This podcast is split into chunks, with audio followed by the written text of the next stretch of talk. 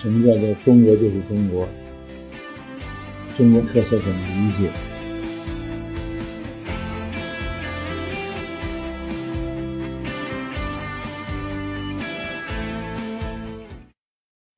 那这个假说呢很有意思，它划分出的周期呢，这个都是温度升降造成的。那这个这个历史年代的周期表在下面，啊，上面呢是年份，在上面呢就是这个气候变化的客观过程。呃，这个世界正好是有有有可比性。我我在这个呃很多呃就是能够保留人类文化遗存的那些博物馆。多次做过比较细致的观察。这个，比如说大家都知道大英博物馆，呃，我先后去过五次；大都会博物馆我去过四次，差不多每次都是，呃，上午开门就进去，然后，呃，中午在那儿喝喝杯咖啡，吃点简餐，然后下午接着看到闭馆再出来，就是尽可能去看。他们所搜集到的历史文物，所以我的很多这个能够跟大家交流的知识呢，不是来源于教科书，不是来源于课本。我觉得那些课本呢，是被我们的学者们刻意的做了增删形成的，所以我们最好是看到原来的东西。那有个很强的印象呢，就是在这个进入气候暖化的这个这个三千年左右的时间里。是人类啊，这个进步的速度最快的时期，他们很快就从旧时期进入到新时期，再接着就进入到了青铜器。就这个进入的时间段，几乎在整个欧亚大陆这个板块上是相似的，就是欧洲人如此，西亚人如此，东亚人也如此，都是在这个阶段上很快的就发生了社会演变，说明气候在一定的稳定的。这个温度上，对人类社会的发展是有利的，嗯，但是话又说回来啊，这个是呃有一定的组织调控的地方，它的进化是明显的，嗯，但是在那些相对散居的、没有构成结构化社会的这种地方，就是没有明显变化的啊。这个事儿就挺有意思，所以就是这个所谓的国啊，按照老的我们传统接受的马克思主义，国家是暴力镇压的机器，产生于阶级的这个对，就是有阶级社会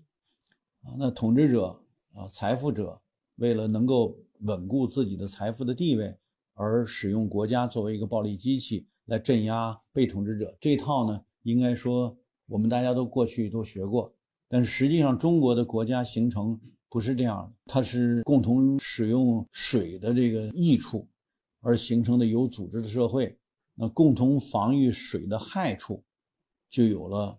国家形态，因为它带有一定的强制性啊，水来了，你当然我们现在表达的都是啊，这个要发大水了，那干部要去下乡把那些不愿意走的人请出来啊，这个。但其实国家的强制作用呢，就在于防治水患的时候，啊，那有些水是要要淹没你们这一带的，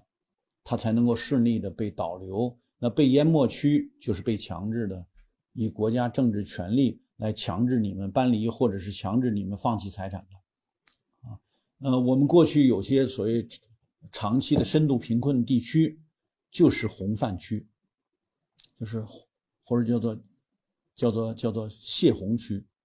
就是洪水来了，你们这地方一定是过洪水的，所以这一带呢，老百姓基本上没啥好房子，也没什么家具，也没什么财富，因为水一来全冲走了，啊，这地方就是长期穷，也不是谁谁好谁不好，它就是一个这样，呃，这么一种客观需求，所以这些一定是在国家拥有政治强迫能力的条件下。才能实现的，那这一代呢也是就是长期贫困，客观上并不是这一代的人不努力。当然话又说回来，因为长期他的财产形成太困难，形成财产也被冲走，所以这一代人呢也不愿意更多的支付劳动来形成财产的积累那被人说成懒，这也是客观的。那越多的过水呢，就导致这一代地表的这个肥沃土壤被冲走，土壤的沙化、盐碱化就成为必然啊。打个比方，这些黄河泛滥的地区，那过去这个像焦裕禄在那个兰考，它就是早年的黄泛区嘛。那这一带就是土壤严重沙化，过风就起起土的那种地方，对吧？那也它是盐碱化的，所以才有大家知道这个啊。今年我们是红色百年嘛。才有共产党带领劳动群众哈，来采取用人力改造了当地的自然环境，就是深翻啊，然后压沙，就把底下的湿土翻上来，把表表层的那个浮土沙土压住，才能变成庄稼地，可以种，可以长庄稼，大家才有，就不至于每到秋后就整整线出去逃荒要饭。就不至于这样，所以你们看那个焦裕禄那电影，他就只只是缺，呃，学者来帮他做一点更深度的解读，对吧？他可能就看的就更明白了，他们在干嘛？他们为什么要这么苦？为什么要这么这么付出劳动？一样，你这个这个，呃，天津西青区那个那个那叫什么？大邱庄当年也是，啊。那个水浸地也是盐碱，它要挖深沟，然后把那个深沟里土翻出来做条田，然后才能有粮食。我们几乎六七十年代的时候，农业学大寨的这种做法，很大程度上都是把国家的政治强权与村社的精英统治有机的结合在一起。比如陈永贵就典型的村社精英，他的劳动能力极强，号召能力极强，就是国家政治权力在没有。足够支付能力的条件下，发动村社精英带动全体百姓用劳动投入来改造了当地的自然环境，才有了更好的生存条件。如果我们只是顺应，那就没有改变的可能。所以这个多说了一句哈，只是告诉大家，在正常的气候稳定的并且相对比较温暖的条件下，啊，人类的这个生存。条件很很大程度上得到改善，人类的发进步速度是快的。什么情况下才是真正的考验呢？就是气候骤变，骤冷骤暖。所以大家可以看得到，就是在这个由商进周的这个阶段，中国真正意义的进入到国家，就是形成国家形态。周代商之后，就是家国天下，以周氏家族所形成的这个这个群体。分封到啊各个地方，然后以地为名为为名形成诸侯国，这叫做家国天下的国家体系的最早形成。然后，我姓温，我们我来源于河南温县，家族考据考据到这个啊周朝的这个分封，封到了温地，以温地为姓，就有了我们姓温的。一样啊，大家都知道很多南方的大姓，比如到福建叫陈林半天下啊，姓陈的、姓林的占福建的姓氏一半什么道理？就是陈，这个好像上蔡县的陈姓，这个从魏晋南北朝战乱时期开始，就大姓举家南迁，经过几次南迁之后，进入到了这一带，形成在这儿的繁衍那姓林的就是临县的。大族南下，这个道理其实他们自己也都很清楚，因为小家小户根本不可能长途迁徙，半路就没了。你说你有三五口子人，你走个几百里地可能还凑合，稍微多一点就不行了。人是受不了长期迁徙的，只有大族才能举家南迁。所以到南方，你们看到所谓客家人，看到南方的很多保留有相当古老的那种祭祀传统的这种这种，包括文化、包括戏剧、包括器乐等等，这些都是为了留住根而形成的，在南方山区的这种文化保留。好了，我们如果看这个这个气候变化的过程，有过呃三次。比较大的陡升陡降的过程，一次就是这个周代商，这个历史上有很多描写，当然写的包括啊周朝的如何昏聩啊，如何荒淫无道啊等等这些。但是无论他是否是，哪怕他是一代英主，他也抗御不住气候陡然变冷。在气候暖化的时候，北方包括黄河流域这一带都是非常那个温暖的哈。黄这不是这个竺可桢对当时的气候描写，他说那个那个啊，中原大地上是有有大象的，黄河两岸是长竹子的，竹林茂盛的，所以这个那个年代的气候条件非常好，所以不用太多的。这个努力，人们也能得到大自然的馈赠，各种物产很丰富，那因此呢，就有剩余。于是咱们就，比如我们在在在河南商丘啊，那他们为什么叫商？因为他们有剩余，他们可以贸易啊。比如那时候从商代中国早期的先民也开始有了车，也变成有车族，这样就可以载着他们的剩余呢去做贸易，啊。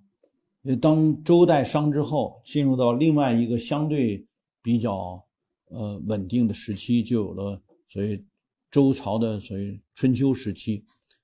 等到再冷的时候，就进入到春秋末期，进入战国。那战国之所以是是国家逐渐逐渐形成，很大程度上是因为北方的游牧部落开始全线南下，所以你们看，所有的这个霸主就是。能够称霸的国家，都大部分集中在北方，对付的是这些游牧的部落的这个南下。于是乎，你们看，所有的这个北方这些六国全都修长城，并且长城大致的建筑呢是沿着四百毫米等降水线，也就是保护农耕带的。当然，长城不是用来打仗的，长城是用来报信儿的，对吧？这个大家可能也。多多少少听说过了。那沿着这个到秦完成统一以后，第一件事就是把六国建的长城全部连起来，就修了一个啊，这个所谓万里长城。那为了能够向有效应对北方的骑兵，第二件大事就是同修了驰道，就今天叫做高速公路，它是对开两车道的高速公路。呃，我这几年在山西、陕西这一带，呃，地方的朋友们还特意带我去看，现在这个秦当年筑的驰道，就是这个所谓对开两两车道的这样的高速路，至今还有很多遗址。这些遗址最明显的发现呢，就是它不长庄稼，不长树。说当年秦人筑这个直道的时候，在那个地上是。做了处理的，所以到现在为止不长草不长树，有草还有点，但是也长得很矮，就不是那种荒荒草萋萋那种，也基本上就是个别小杂木、小灌木有，但是树很难长得出来。所以当年秦人筑长城、修直道是军事，那之所以要改车车的那个轨叫车同轨。书同文嘛，车同轨，主要是说白了哈，就是军事上的需要。你如果要是啊，六国旧贵族都是大马宽车，来不来就是啊四乘，叫四乘之居，你要你就没法让这个呃这个高速路能够畅通畅的调兵，所以必须改成统一的这个车的这个。这个轴距啊，这样呢，其实等于打掉了。当然，客观上也也是要压住六国旧贵族的那个那个威风，所以当然就使得贵族的反抗非常强烈啊。那所谓疏通文也是这个道理，你要下达各种各样的边境的文书、报信儿或者下达军令等等，如果大家用的是不同的文字，那这个军令是无法送达的啊。所以所有的这些就是对抗。北方在气候冷化条件下不断南压所形成的这样的战争的压力，它就出现了这种秦的建立一个统一国家的做法。那我们说早期的六国因修长城必须征伐徭役，因此国家权力得到加强；因对抗北方有规模的军事入侵，必须把原来诸侯的那个私家的武装变成国家军队。这样的国家的政治强制的手段，征伐徭役，当然也叫赋税要增加，然后建立军队啊，修筑长城，所有这些东西都是国家政治强权不断强化的过程。于是乎，中国就是最早的政治国家形成的这样的国家。然后最终呢，当然被秦统一以后，它就变成一个大帝国。